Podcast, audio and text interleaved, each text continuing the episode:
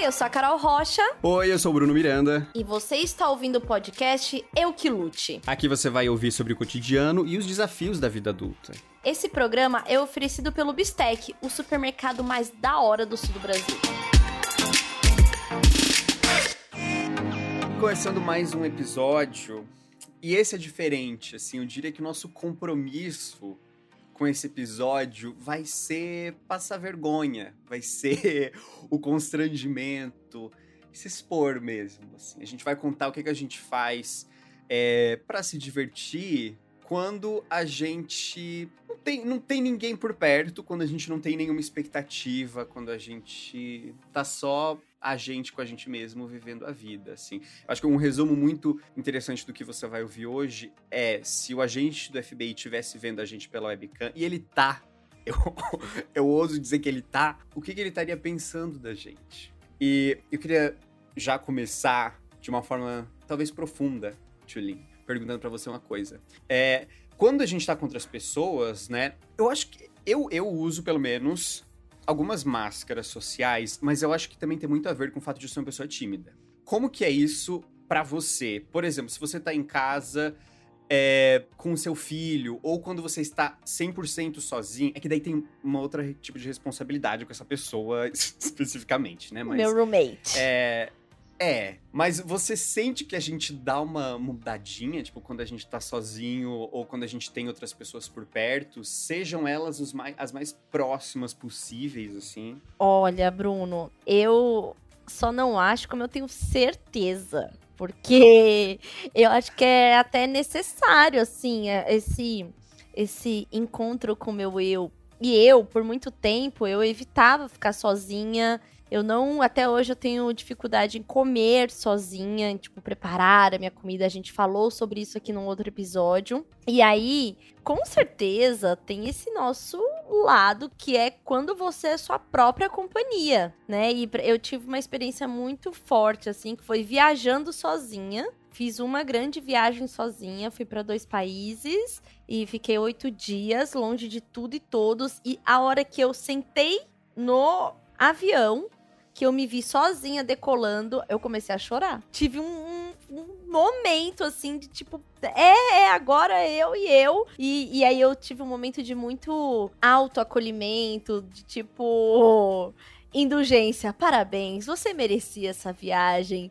Era eu falando comigo mesma, era muito esquisito. Mas a gente vai falar aqui das situações de quando a gente tá. Esses nossos primeiros encontros sozinhos com a gente mesmo, que é dentro de casa. E eu imagino que aqui vários dos nossos ouvintes tiveram, talvez, pela primeira vez a experiência, por causa do momento que vivemos, de ter que ficar sozinho em algum momento, de ter que se isolar e tal. E eu sei que tá rolando uma grande epifania, assim, das pessoas que estão passando por esse momento. Então, você, querido ouvinte, é como se você estivesse olhando pelo buraquinho da fechadura das nossas vidas pra gente poder contar aqui o que a gente faz quando ninguém está olhando. E aí, Bruno, eu quero saber de você. Quando você viu que esse ia ser o nosso tema, qual foi a primeira coisa que você pensou? Eu, tipo, eu fiquei tentando encontrar essa coisa, né, que eu faço sozinho, assim, e a, a primeira que veio na minha cabeça foi. Já faz. Peraí, um contexto antes. Eu morei sozinho por um período, um ano, sei lá, dois anos, eu acho. Depois dividi apartamento com um amigo e voltei a morar sozinho. A grande diferença desse período que eu morei com esse colega de apartamento foi: eu parei de cantar no karaokê do YouTube, que eu faço isso com muita frequência. Eu coloco a música e eu começo a cantar, mas eu dou a minha vida, assim. Eu canto como se eu tivesse aqui na minha no meu estúdio gravando o meu álbum, sabe? Sim. eu, eu faço videoclipes, eu tenho assim cenas, cenas completas. E assim, eu adoro cantar músicas em inglês sozinha em alto e bom som. Porque quando você foi falando isso, eu falei assim: "Nossa, mas karaokê não é um hábito que eu tenho". Mas eu abro o celular e aí no meu tocador de músicas, que também é o de podcasts, o dos principais, tem a letra da música. E aí, eu adoro ficar cantando sozinha, assim. Hoje, como eu sabia que essa era a pauta, eu já acordei daquele jeito. E eu, e eu gravo os dias que eu não estou com o Valentim. E aí, na hora de tomar banho, eu já coloquei uma música, que eu gosto de cantar em inglês. E eu passei, assim, mais ou menos os 3 minutos e 50 da, da música, pelada, no banheiro, olhando pro celular e cantando. Porque eu queria muito fazer, né? Essa, eu, tenho, eu tenho essa coisa também de, de fazer sozinho. E eu tive esses dias uma experiência que, já que é pra expor, eu vou expor aqui, né? A nossa vida. Antes da pandemia, eu era uma mulher que saía muito, ia para muitas festas em São Paulo. Todo dia livre, sem criança, eu estava numa festa. Muitas festas que tocam funk.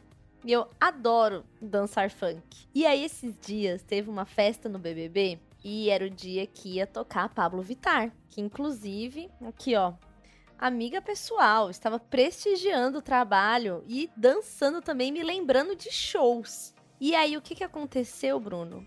Eu me vi naquela situação, assistindo o show da Pablo, tomando uma tacinha de vinho, e aí depois do show começou uma playlist de funk na festa do BBB. Em dias normais, o que eu faço? Eu desligo, vou fazer outras coisas e tal, vou, né, faculdade, tem, sempre tem alguma coisa para ler. Este dia não. Esse, esse dia eu só não fiquei dançando, como também estava dançando na frente do espelho para ver se eu ainda sabia dançar funk. então eu tive este momento, este momento de estar sozinha, com a festa do BBB rolando e eu dançando com uma tacinha de vinho e assim, será que eu ainda sei essa?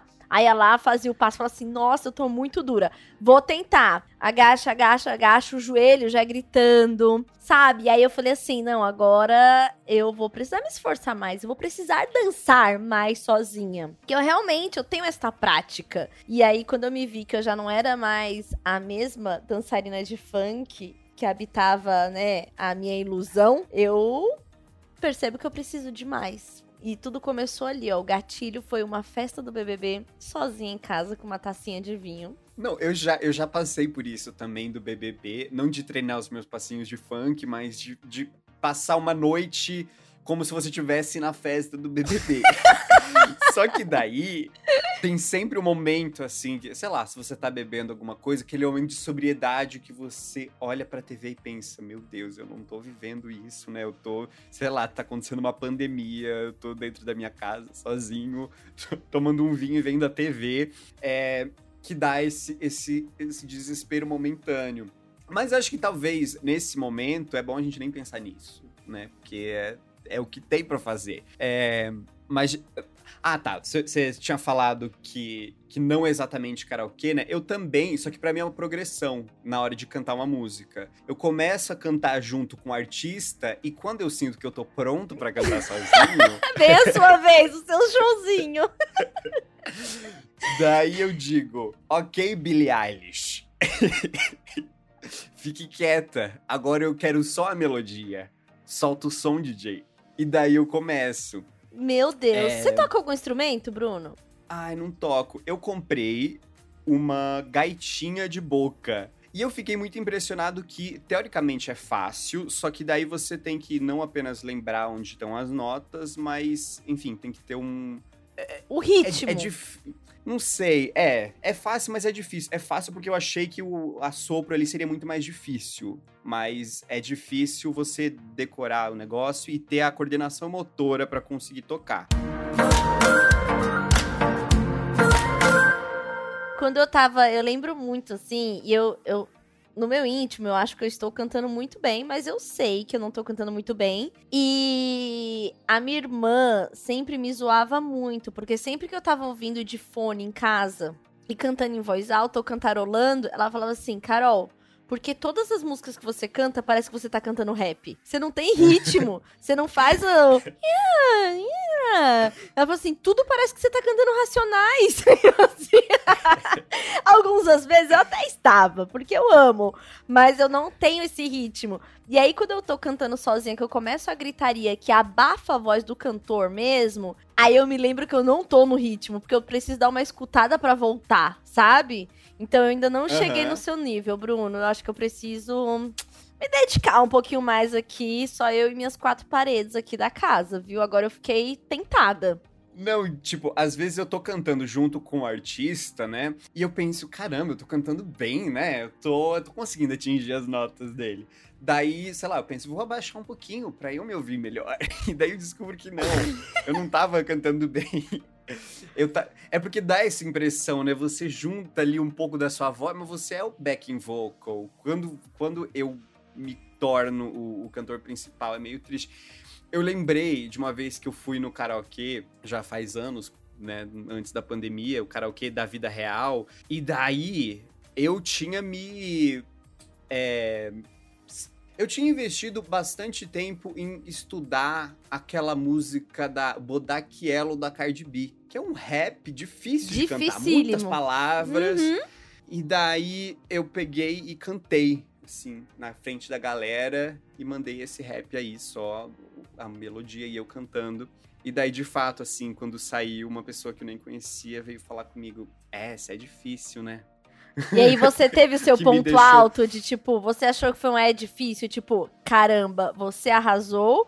Ou é difícil do tipo, é, eu tô ligado que é difícil, não dá para acertar sempre? Eu achei que foi um difícil consolando. é, porque porque quando você tá no palco, Tulin, você às vezes pode se perder um pouco, que, que é diferente de quando você tá no conforto da sua casa treinando pro seu show, né? Então, de fato, sempre que eu vou tomar banho também é sempre eu treinando para quando eu vou dar o meu show no karaokê. Eu monto muitos clipes também, no sentido de encontrei uma música que, que eu gosto, que eu tô ouvindo várias vezes, e daí eu começo a montar o, o clipe na minha cabeça. Isso! Eu, eu cantaria isso no meu clipe.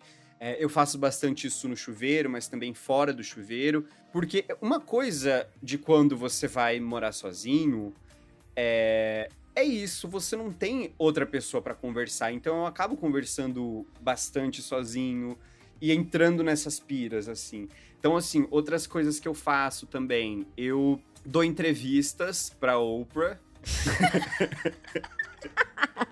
Essa eu queria Ela ver. Essa eu adoraria. E você faz a vez da Oprah, tipo, ela é só na sua cabeça? Ou tem uma entonação, tem uma pergunta, tem como se fosse ela, assim?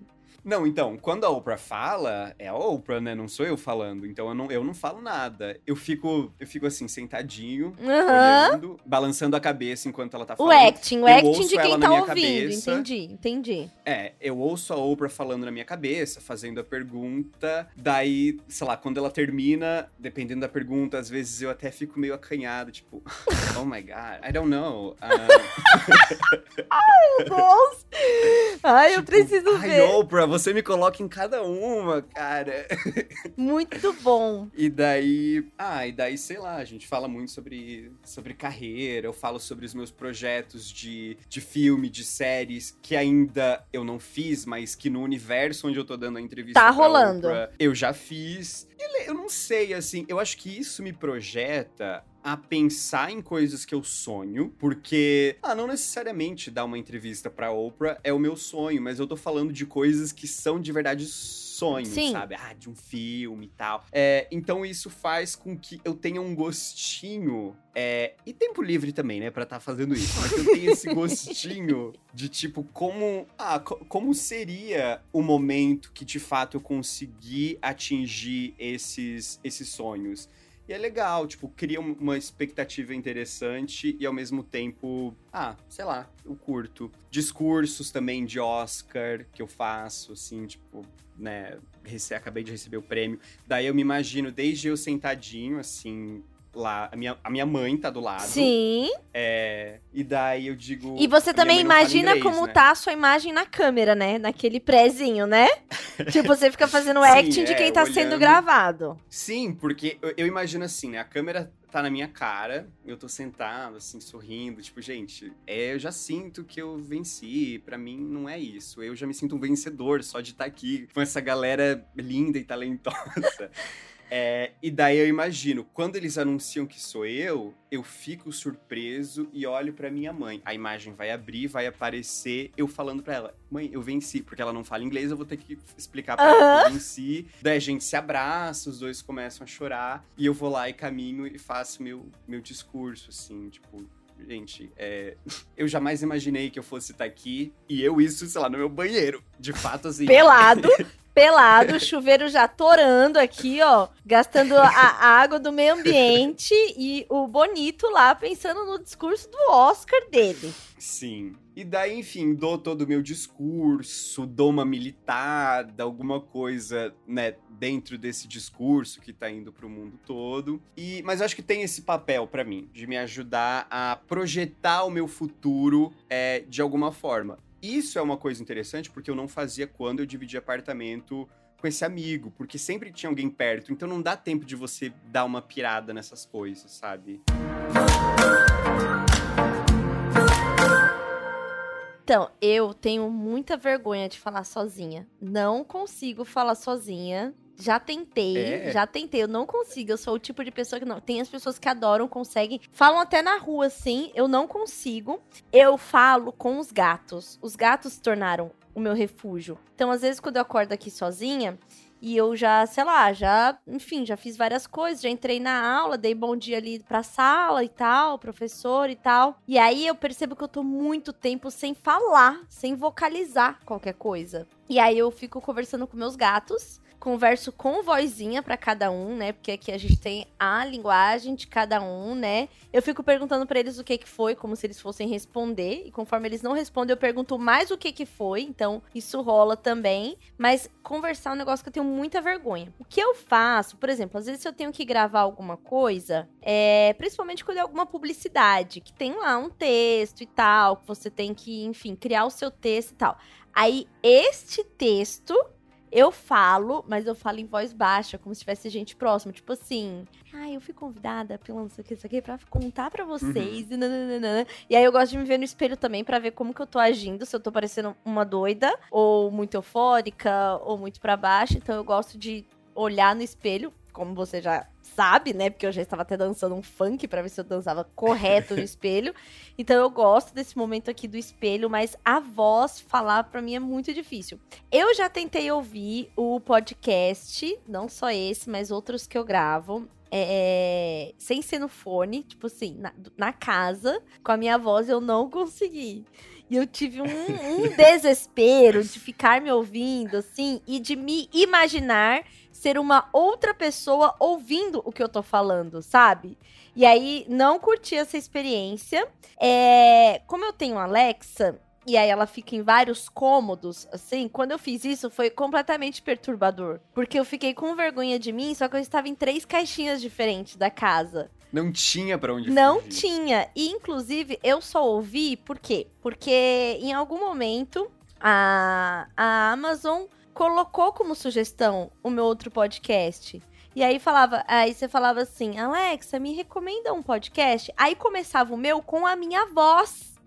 E aí eu fui fazer isso, né, para fazer uma graça, e eu fiquei muito constrangida. Eu não consegui nem gravar os stories falando isso, porque assim, eu não tava aguentando de ouvir a minha voz. Então, assim, a minha própria voz não é um negócio que eu lido legal, assim, em casa. E aí acontece também uma coisa comigo, que é eu, tendo meu roommate de seis anos, tem toda aquela, né, aquele trabalho do tipo, a hora que acorda, a hora do almoço, se agiliza, aí tem coisa da escola, e aí agora tem aula online, então a gente fica online, e aí daqui a pouco, ó, hora do banho, daqui a pouco da hora do banho, almoço, então tem muito uma rotina, e pra vida acontecer precisa dessa rotina, né? E aí quando ele não está em casa, que que acontece? Eu viro totalmente uma adolescente, a filha. Eu não tenho hora para comer, eu não tenho hora para tomar banho. Sim, totalmente descontrolada. E aí eu comecei a perceber isso e até compartilhei com outras mães se isso acontecia. E eu descobri que isso acontece com muita frequência. Então, Bruno, quando você saiu da casa da sua mãe, ela passou a viver tal qual uma adolescente. lá, entendeu? Ela está, assim, almoçando e jantando hambúrguer, fritando batata três da manhã. É isso que acontece. E aí eu tenho esse. E aí eu, eu tento me organizar minimamente para fazer tudo que eu tenho que fazer. Mas, por exemplo, o dia que o Valentim está em casa, eu acordo certinho na hora para acompanhar a aula, minha aula da faculdade no escritório. O dia que ele não está, eu assisto a aula da cama. Confessei. Agora, se tiver algum colega de sala, já hum. sabe por que, que eu não abro a câmera. Porque eu assisto da cama ali. Eu, no máximo, faço um expresso, levo o copinho e fico acompanhando a aula. E isso é uma coisa que é super fora do meu personagem. Porque o meu personagem, é estudiosa, sabe? Mas assim, nos dias que ele não tá, eu realmente não entrego com a mesma destreza de adulta, não. Eu viro meio adolescente. Assim. Ah, eu, eu acho que essa responsabilidade é, com um filho é uma responsabilidade assim que você se vê não forçada, imagino que você queira também, mas é uma responsabilidade que você se sente compelida a fazer. É, eu tenho que, mas, tem vezes, que fazer, senão o dia não acontece. É, eu acho que, por exemplo, sozinho, às vezes eu entro num tipo de rotina, mas eu tenho o meu dia de folga da rotina quando eu quero, sabe? Você, se ele tá, por exemplo, final de semana com você, continua uma preocupação de, tipo, eu preciso dar comida para essa pessoa. Exatamente, aqui, né? exatamente. Tipo, não, final de semana que é com ele é tipo um dia da semana mesmo. A diferença é que a gente troca escola por atividades para ele não passar o dia inteiro jogando videogame, né? E tem que ter, sei lá, uma fruta no dia, tem que ter uns legumes, né? Uma salada e tal, tem que ter. E aí, quando ele não está, eu realmente eu me perco, assim. Eu, eu fico assistindo até muito mais tarde, porque durante a semana eu acabo indo deitar com ele. Então eu não vejo muita coisa. E aí, quando eu não estou com ele, aí eu tenho esse momento completamente adolescente, assim. E outra coisa que eu amo fazer quando é final de semana, que eu estou sozinha, é mexer na. Tipo assim, hoje eu vou arrumar esse armário. E aí eu fico até madrugada dentro, assim.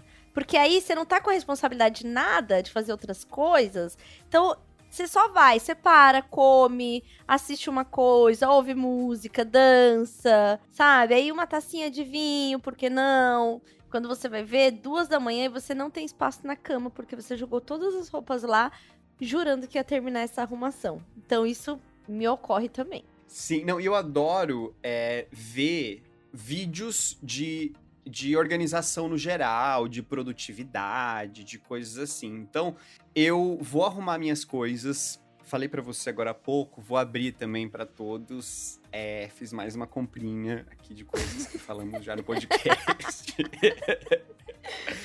que foi a conquista da etiquetadora própria. Etiquetadora ou rotuladora, é, que é esse, essa maquininha que parece uma calculadora, se você nunca viu uma, você escreve ali, aperta no imprimir e ela imprime um coisa que já vem um adesivo. Daí coloquei já em todas as minhas coisas de, de comida. Isso fez com que eu tivesse vontade de comprar mais pote. Comprei mais três potes e daí organizei ali outras é, outros, outros pacotinhos que estavam abertos, organizei tudo onde fica o armário.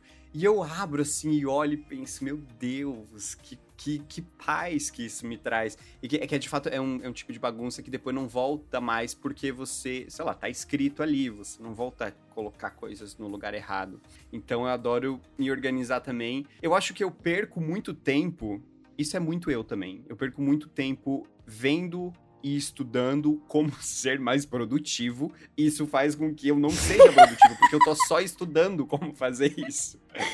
Então, eu já usei todos os aplicativos possíveis de produtividade, assim, tipo, calendário do Google, Trello, Todoist, é, tudo que você pode imaginar e que dá para gerenciar a sua vida, porque eu, eu gosto disso, dessa coisa mais metódica. É, e daí, realmente, assim, uma época, até eu criar vergonha na minha cara, né? Era um hobby meu, um hobby não, mas eu, fazia isso com muita frequência. Eu tinha todas as minhas anotações de ideias, de, de listas e de tal. Sei lá, num aplicativo, por exemplo, o aplicativo de notas.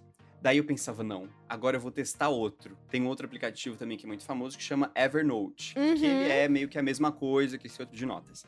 Daí eu passava tudo pro Evernote, organizava no Evernote. Daí passava um mês na Evernote. Um mês não, uma semana. Eu pensava, ai, não tá dando certo a Evernote, vou voltar. Daí passava tudo de volta pro outro aplicativo que eu tava usando.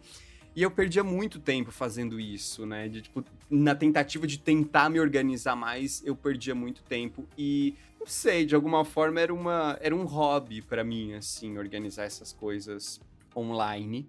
Ai, daí assim, a gente pode já entrar até na parte de outros tipos de vídeos que eu assisto. que eu quero muito saber se você assiste esses vídeos também. Porque assim, a minha irmã, ela também é muito viciada. Vídeos de cravo, de espinha, é, vídeo de unha encravada. Eu adoro. Quando...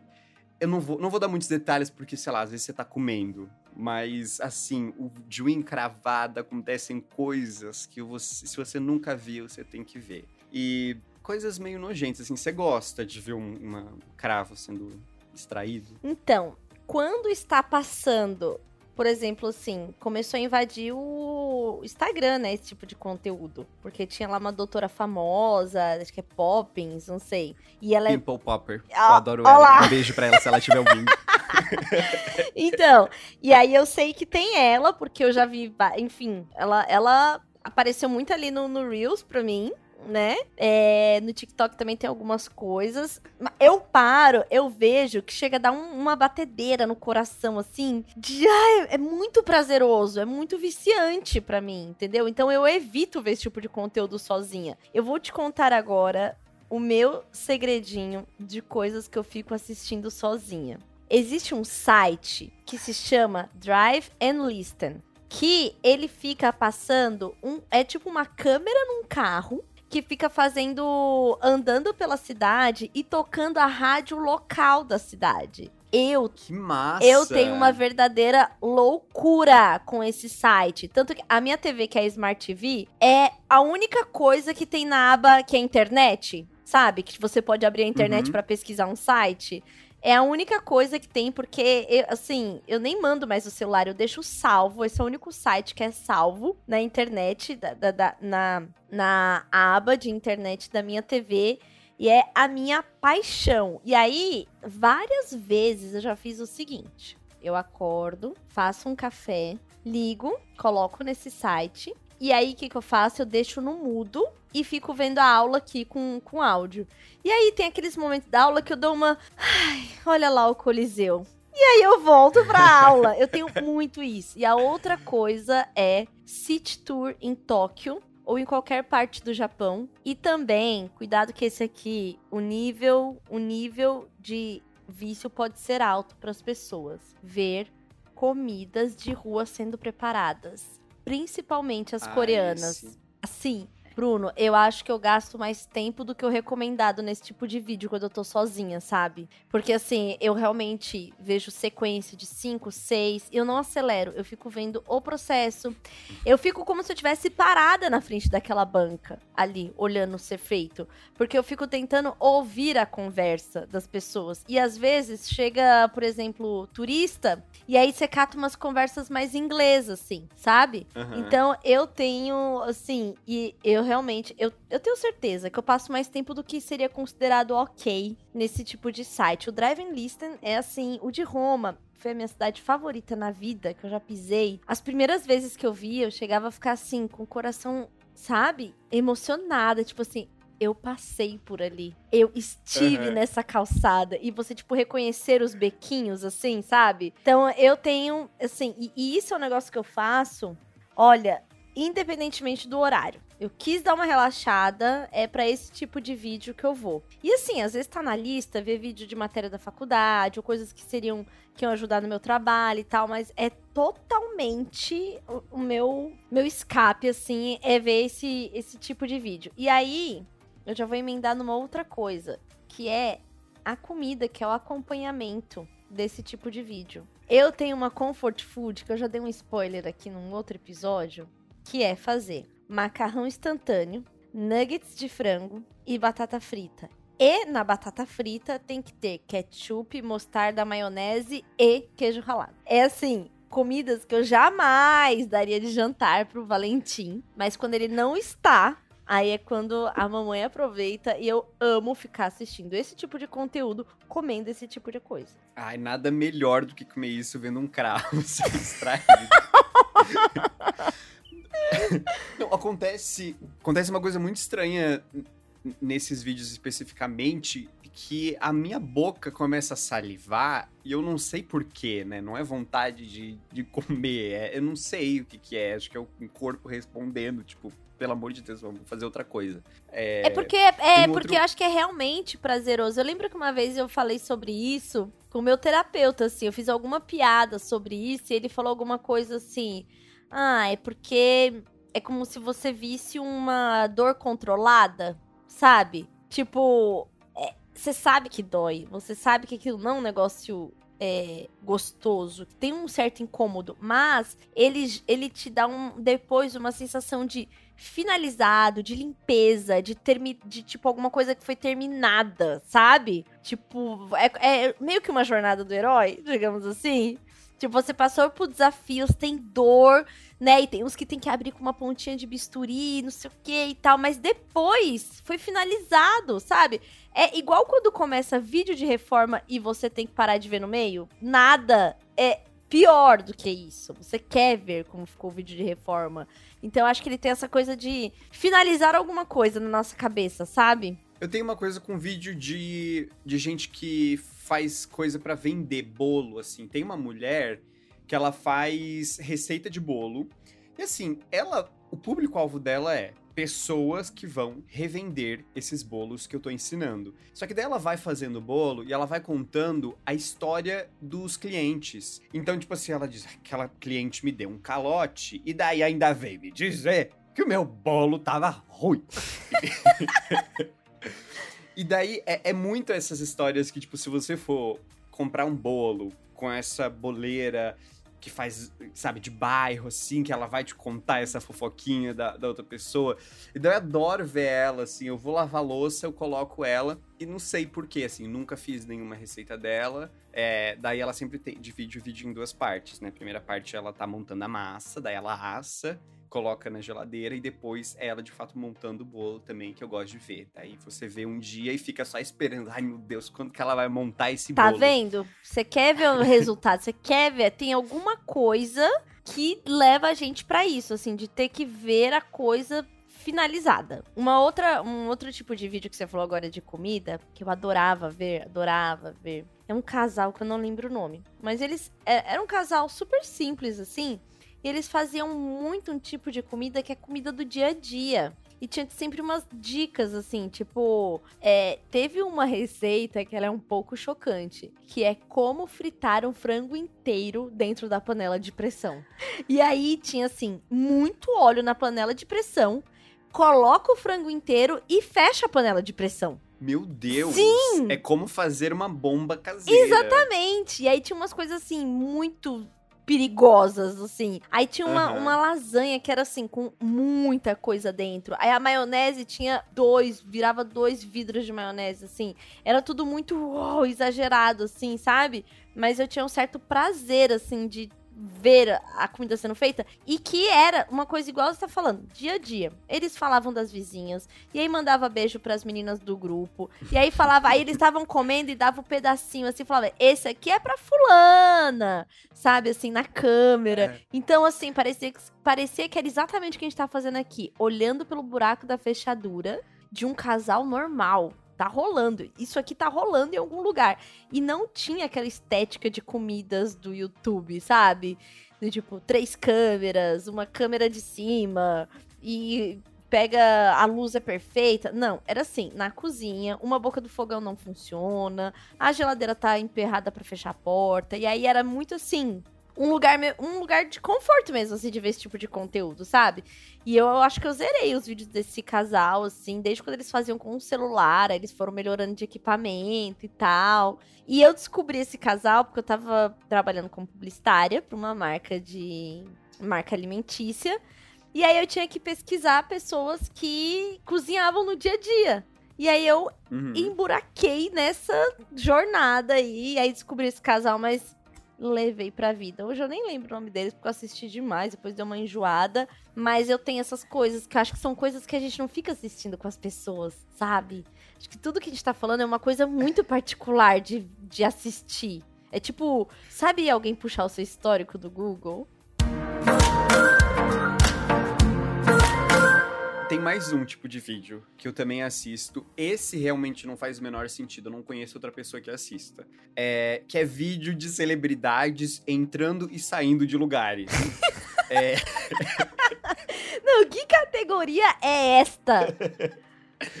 Não, é, tem, tem alguns canais no YouTube que são de paparazzis. E eles, uh, além de tirar as fotos, a maioria deles coloca uma câmerinha é, acoplada em cima da câmera Alguns vão realmente só para gravar, eu acho, não sei. Mas eles filmam todo, todo aquele burburinho, assim. Então, por exemplo, eu sei que Chris Pratt é muito querido com os paparazzis, assim. Ele tem um vídeo dele que ele, sei lá, tá voltando de uma viagem e o cara fica conversando com ele, ele responde, daí ele tá com um negócio, uma comidinha assim, uma sei lá, eu acho que é aquelas carninhas secas, não sei, nunca comi ele oferece pro paparazzi. Ele é muito legal. É, então eu gosto de ver. É, por exemplo, se eu quero uma pessoa específica que não tem no meu canal favorito de, de celebridades entrando e saindo de lugares, eu pesquiso, por exemplo, lá, Beyoncé Airport, que sempre tem vídeo de airport. Ah, eu já ia perguntar quais são as palavras-chave para descobrir as pessoas. Tipo, Lady Gaga Daí você começa vendo ela no aeroporto e daí vê ela depois saindo do estúdio, depois ela fazendo outras coisas no dia a dia. Taylor Swift. Taylor Swift não conversa. Ela geralmente tá de fone, tá indo de um lado pro outro, às vezes só passa entrando no carro. É... Não é, é acessível. Rihanna... Não é acessível.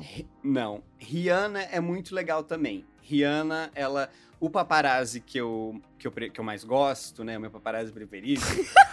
ele... Você tem um paparazzi preferido. ele é muito, ele é muito amigo da Rihanna. Então, eu acho que ele chama ela de mama, alguma coisa assim, um, um apelido assim. E daí ela sempre olha para ele, ri, sempre fala alguma coisinha. Então eu gosto de ver isso, não sei porquê. É porque tem essa coisa, né, ao redor de, de celebridades, e quando você vê elas fazendo uma coisa extremamente mundana, que é tipo caminhar até num carro, é, não sei, é interessante de alguma forma. Vou ter que revelar aqui uma coisa muito buraquinho da fechadura. A minha banda favorita da vida, há 10 anos, é, não é super famosa é uma banda da Califórnia.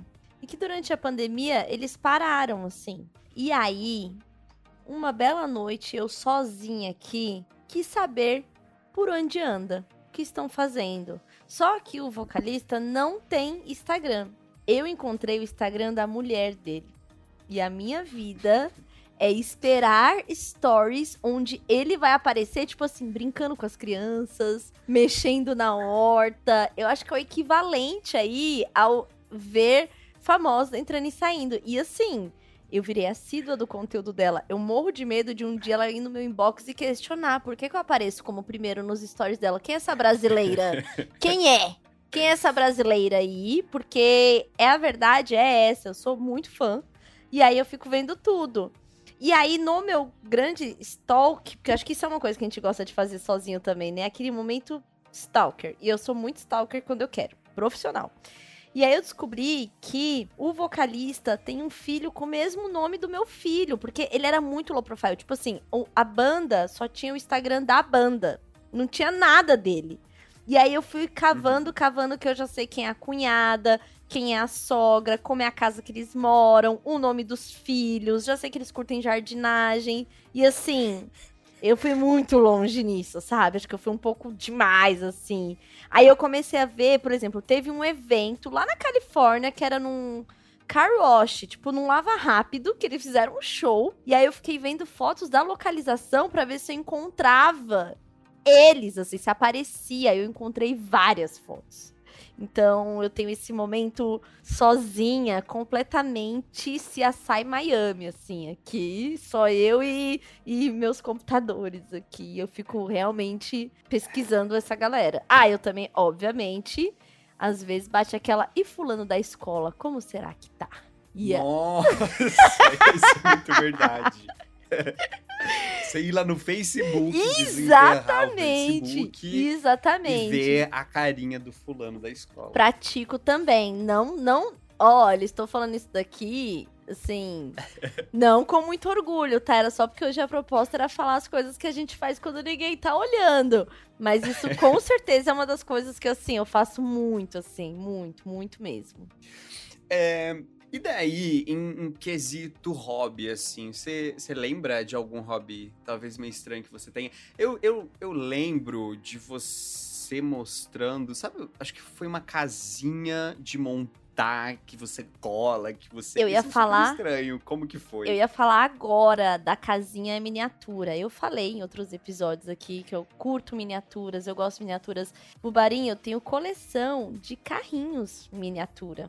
Então, nada mais justo do que eu ter a minha casa própria de miniatura. E aí, meu namorado já sabendo que isso é uma coisa que eu, que eu curto, ele comprou, importado e tal, uma casinha que você monta absolutamente tudo da casinha. Você tem que, inclusive, uhum. pintar partes da casinha com a tintinha que vem. Você faz realmente tudo.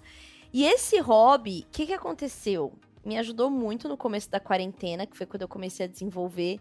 Mas aí eu fiquei extremamente viciada em ver a mesma casinha que ele me deu, outras pessoas fazendo a mesma casinha, e aí as pessoas fazem pequenas alterações. Sabe? Tipo, pinta uma parede de uma cor diferente tal. Eu, por exemplo, coloquei fotos da família dentro da minha mini casinha. A foto da família é do tamanho de uma unha de dedo mindinho que eu peguei uma mini impressorinha de fotos, diminui para poder fazer. Então, assim, este é um. E aí, quando você entra no submundo da miniatura também, tudo que você imaginar vai ter de, minia... de miniatura. Eu amo miniatura, amei fazer a minha casinha, mas eu morro de raiva da comidinha em miniatura. Sabe a mini comidinha? Nossa, uhum. nada me deixa mais doida com a mini comidinha. Eu tenho muita raiva Mas da. Por quê? Não sei. Não sei aonde me bate. Porque você sabe que o amor e o ódio, eles eles eles estão ali. Ali entre um e outro é muito tênue. Muito tênue. E aí eu amo muito miniatura. E eu não sei porquê a miniatura de fazer comida me deixa completamente irritado. É que eles fazem fritura, fazem tudo em miniatura, né? Eu acho legal. Não é uma coisa que me prende muito, não, também. Mas também não tenho nada contra, igual você. é, eu sou eu contra, legal. eu sou contra. Eu, aqui, enquanto miniaturista, eu sou contra a comida miniatura. Eu acho uma palhaçada com a comida. Eu acho que é isso. Tipo, eu fico revoltada que alguém fez aquela mini comida, aquela mini lasanha. A da lasanha, meu Deus do céu, é muito revoltante. O do ovinho frito. O ovinho frito é demais para mim, não dá sabe? Tá, mas quando chega no final e eles dão a comidinha pro hamster e ele come assim com a mãozinha segurando, você não pensa, nossa, isso tem um propósito. Entendeu? Você ainda odeia a comida quando o hamster tá comendo? Eu acho que eu nunca cheguei ao fim de um vídeo que tem um hamster comendo. eu nem sabia, eu tô assim, olhando com cara de espanto que isso acontece. Nossa, Olha, acontece com muita frequência. Será no que eu final, preciso, então, né, ver completo pra, né, chegar nisso? Porque eu realmente não tinha, nunca vi. Você acredita nisso? Agora você falando, eu estou um pouco impressionada. Porque eu começo a ver e me dá uma irritação tão grande quando começa com pingo de óleo e aquela aguinha fervendo e tudo daquele jeito, já, já. Nossa, Bruno, eu realmente tenho um novo objetivo hoje sozinha aqui em casa. Não, é, eu acho que eles não devem dar pro hamster todas as comidinhas, mas eu realmente já vi vários vídeos e no final o hamster come e você pensa: ai meu Deus, que bonitinho. Gostaria eu de fazer uma comidinha pra te oferecer.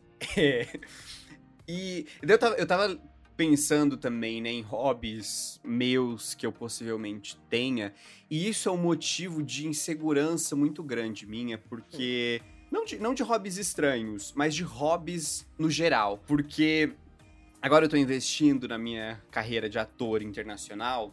E tem uma coisa que é esse currículo que você precisa fazer, né, de fato preencher um currículo para uma agência, para um canal, alguma coisa, e você tem que colocar as suas habilidades. Não um currículo normal que a sua habilidade é Excel. É habilidade, tipo, você sabe domar cavalos? Você sabe subir em negócio de circo, em, em é, fita de circo, sei lá como que chama. E daí tem um set de habilidades que eu passo muita vergonha na hora de assinar, porque é tipo, ah, esporte, é, bicicleta, eu sei correr, que são os mais fáceis. E daí esses também, eu não sei nem dirigir, sabe? E daí acho que isso me dá uma pressionada de tipo, meu Deus do céu, eu preciso encontrar o meu hobby. É, primeiro, também para eu poder preencher isso, mas para eu ter outras coisas na vida. Então, nesse último nesse último ano que a gente entrou na pandemia, eu fui tentando aí vários hobbies diferentes. Eu comprei um Lego da cidade de Paris e montei.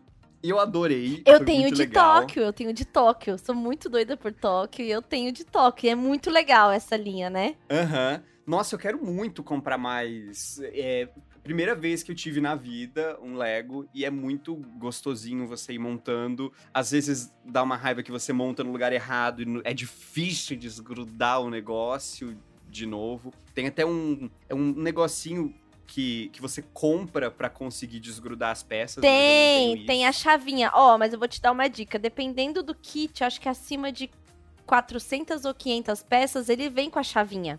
A chavinha que ah. você tira. Tem sim. É muito legal. Assim, eu amo Legos e eu uso totalmente a desculpa de ter uma criança em casa para poder comprar Legos. Isso é um hobby. E eu, inclusive, monto quando ele não está aqui. Eu gosto real, assim. esse, esse de Tóquio, ele eu demorei muito, muito, muito, muito para poder montar, porque ele queria estar tá junto, eu queria muito montar sozinha. E aí eu comecei sozinha e depois eu falei, não, beleza, ele também também é um hobby para ele. Aí deixei ele ver. Mas Ai, é mas mas eu o tempo inteiro assim, não... é meu, é meu. Você não fica, talvez, um pouco agoniada de, sei lá, ele com a mãozinha dele pegar e deixar cair uma pecinha pequenininha e daí Sim. cai no chão. Talvez isso aconteça com bastante frequência, Sim, né? Você e... não pensa, meu Deus. E outra coisa que acontece é que ele monta e imediatamente ele quer desmontar. E eu não, eu quero, uhum. por mim, eu estaria passando, tal qual o vilão do filme, cola nas peças, para tipo não desmontar mais, entendeu? Então tem isso também. Então esse é um hobby que eu tenho. É, essa insegurança de não ter hobbies legais, eu depois que eu tive o Valentim, eu fiquei super assim, de tipo, ai meu Deus, agora eu sou só mãe, antes eu fazia tantas coisas e tal. E eu voltei a pintar com aquarela. Tipo, ter um joguinho hum. de aquarela, faço uma pinturinha. E aí, mas o que, que, eu vejo isso como um problema que existe hoje é que a gente tem uma oferta muito grande de saber sobre o nosso hobby. Porque você, sei lá, você, a sua folha, seus sonhos no pincel, a sua aquarela, e você fala assim, vou tentar. Aí você vai ver vídeos no YouTube para poder melhorar ali o seu desempenho no seu hobby e você sai completamente humilhado. Ou então você passa é. três horas olhando sobre aquilo, sabe? Então eu também tenho que tentar estabelecer uns limites para as coisas, assim, porque a oferta é muito grande de informação sobre aquilo, sabe? Aí parece que o que eu tô fazendo é nada a ver, é desinteressante. Então, tem que prestar atenção aí, quanto que você está sendo pressionado ao ver sobre os hobbies dos outros. E eu também não sei dirigir, viu, Bruno? Isso daí tá previsto para esse ano mudar. Eu também. Eu também. A gente vai ter que fazer o, episódio carros aqui. Não, a gente precisa lá. fazer sobre meios de transporte. Outra coisa que eu tentei nessa quarentena foi uh, cubo mágico. Eu queria aprender a fazer o cubo mágico. E de fato tem toda uma coisa por trás do cubo mágico de você aprender. Um... Ah, é um algoritmo mesmo, né? Dependendo de onde estão o lugar das peças, você ajusta elas para elas ficarem de um jeito.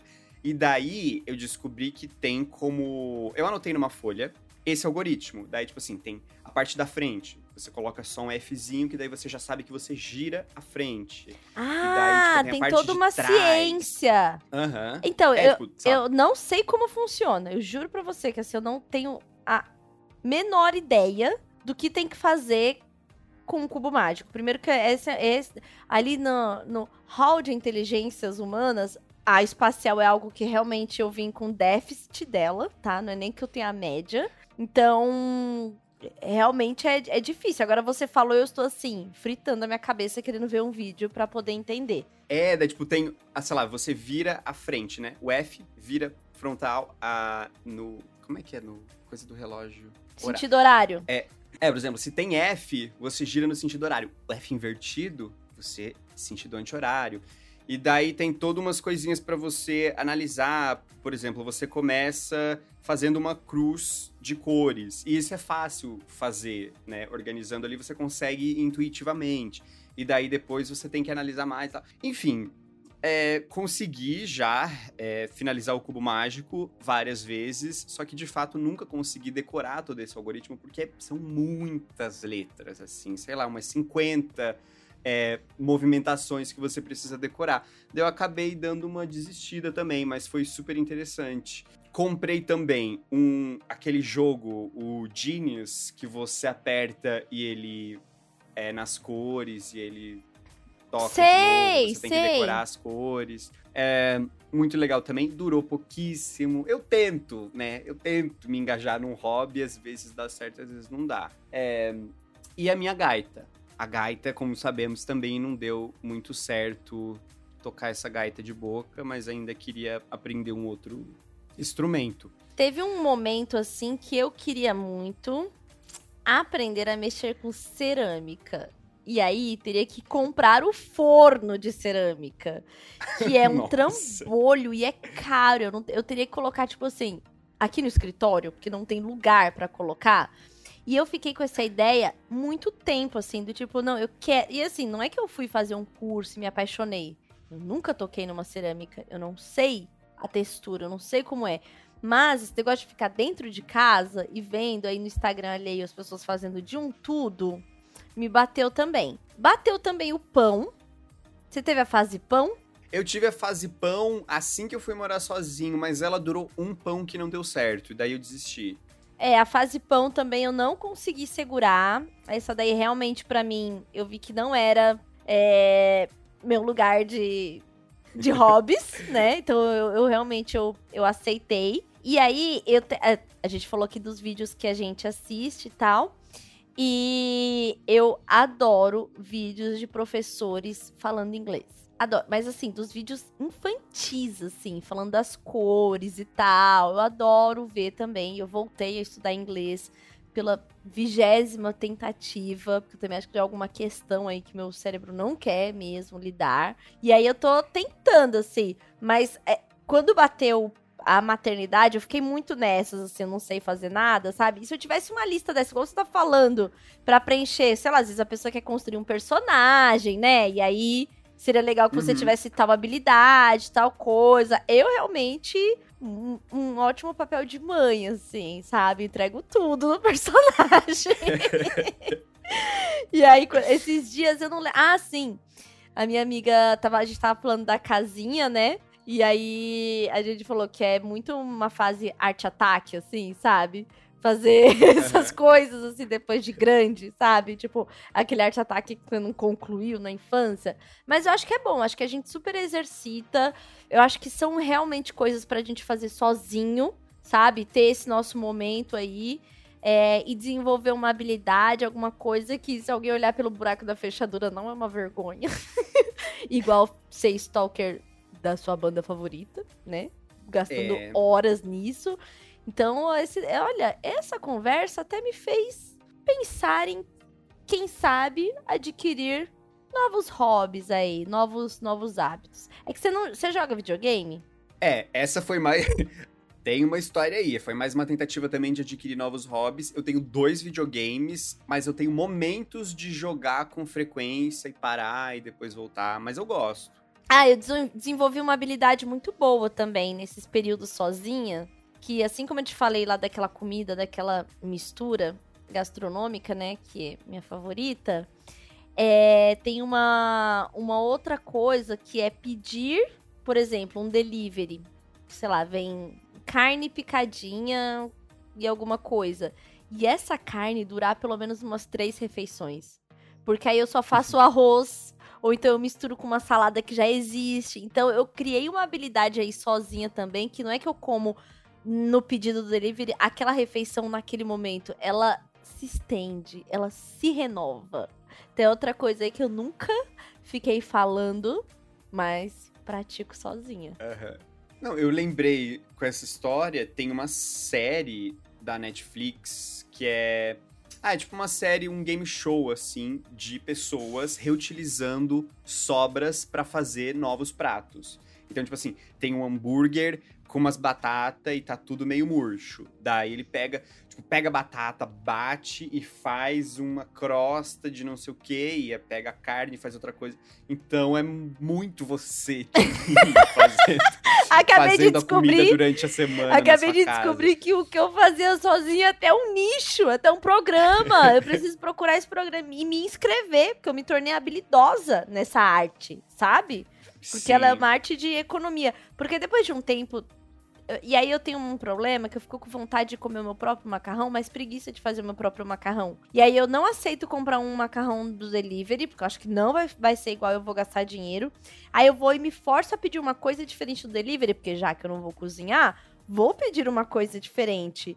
E aí tem. E aí fica assim, ciclo sem fim. Eu espero no futuro ser uma adulta mais sênior para poder ser a adulta sênior quando meu filho também não está presente, entendeu? Fazer uma comida, né, uma salada Uhum. com grelhado, né, tirar o pijama, assistir a aula no local correto. Então, eu ainda estou nessa tentativa, mas hoje, para quem está olhando pelo buraquinho da fechadura, é essa Carol que eu consigo apresentar. É, você que ficou interessado na série da Netflix, chama Requentados Repaginados. É, eu, eu assisti só um pouquinho. É mais ou menos bom. Então, assim, vai pela sua conta e risco. Também uma última dica é a série Vidrados. Que eu, eu tô dando essa dica porque eu acho que é muito a coisa que você assiste, tipo, né, de olhar pelo livro da fechadura e eu tô vendo Vidrados. É Ah, eu assisti, eu pessoas- assisti Vidrados também.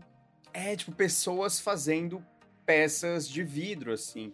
É, é uma forma de arte, só que é uma coisa que você jamais se imaginou assistindo. Tipo, por que que eu tô vendo isso, né? Sim. Meu Deus, eu nunca nem vi direito esses vidros. Eu visitei, quando fui é, na Itália, visitei as ilhas de Murano e Burano, que são essas ilhas que produzem esse tipo de, de vidro, né? Os vidros de Murano. E daí é super feito nessa técnica. Teve um cara que fez ao vivo. Eu já vi um Caramba, ao ao vivo. vivo. Ele pegou e fez um vasinho assim, assoprou o vasinho e depois colocou em cima, enquanto a mulher explicava como que acontecia, esses vidros soprados e tal.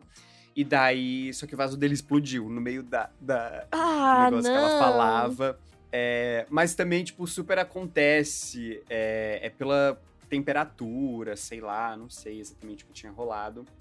Mas foi muito legal, então recomendo aí Vidrados.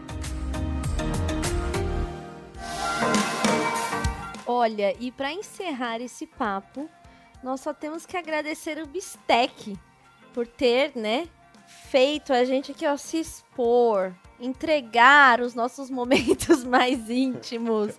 Quem é você quando ninguém está te vendo? Então, Bistec, mais uma vez, obrigada por esta oportunidade de me expor e de conhecer mais sobre o Bruno.